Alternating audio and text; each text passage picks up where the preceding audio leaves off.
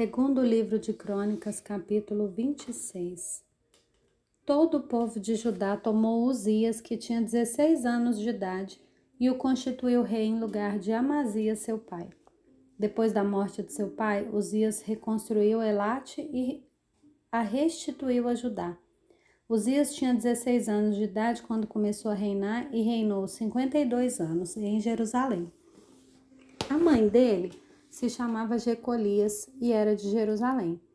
Ele fez o que era reto aos olhos do Senhor, segundo tudo que Amazias seu pai havia feito. Propôs-se buscar a Deus nos dias de Zacarias, que era sábio nas visões de Deus. Enquanto Zias buscou o Senhor, Deus o fez prosperar. prosperar.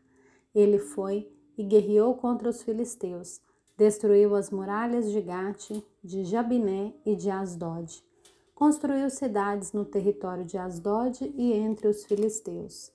Deus o ajudou contra os filisteus, contra os árabes que moravam em Gurbaal e contra os meunitas. Os amonitas pagavam tributo a Uzias, que chegou a ser tão poderoso que sua fama se espalhou até a entrada do Egito.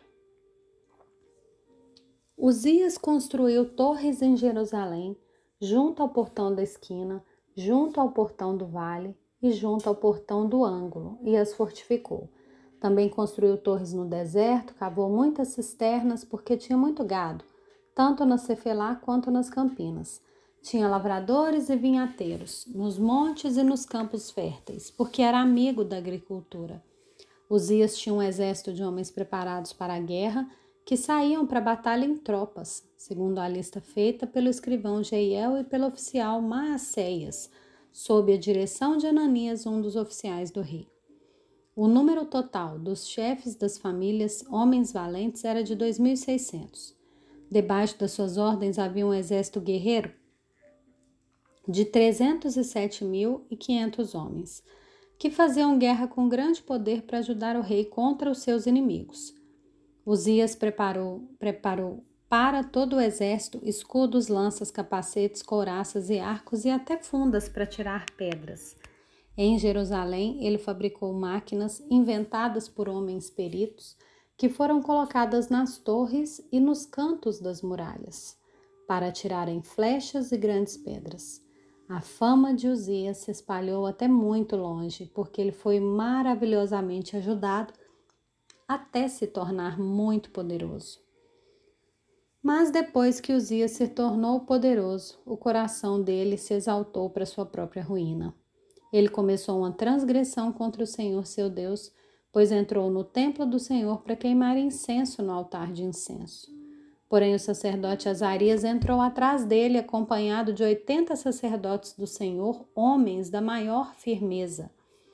Eles encontraram o rei Uzias e disseram, lhe disseram: Não compete a você, Uzias, queimar incenso diante do Senhor, mas aos sacerdotes, filhos de Arão, que são consagrados para este serviço. Saia do santuário, porque você cometeu uma transgressão e isso não lhe trará honra da parte do Senhor Deus.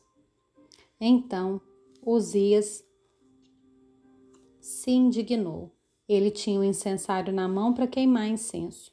E no momento que ele se indignou contra os sacerdotes, a lepra lhe saiu na testa, ali mesmo, na presença dos sacerdotes. Ali mesmo, na presença dos sacerdotes, na casa do Senhor, junto ao altar do incenso. Quando o sumo sacerdote Azarias e todos os sacerdotes se voltaram para ele, eis que ele estava leproso na testa então, apressadamente o tiraram dali, e até ele mesmo se apressou em sair, visto que o Senhor o havia ferido. Assim o rei Uzias ficou leproso até o dia da sua morte. E por ser leproso, morou numa casa separada, porque ele foi excluído da casa do Senhor. E Jotão, seu filho, tinha a seu encargo o palácio real governando o povo da terra. Quanto aos demais atos de Uzias, tanto os primeiros como os últimos, o profeta Isaías, filho de Amós, os escreveu. Uzias morreu e foi sepultado no túmulo de seus pais, num cemitério que pertencia aos reis, porque disseram ele era leproso. e Jotão, seu filho, reinou em seu lugar.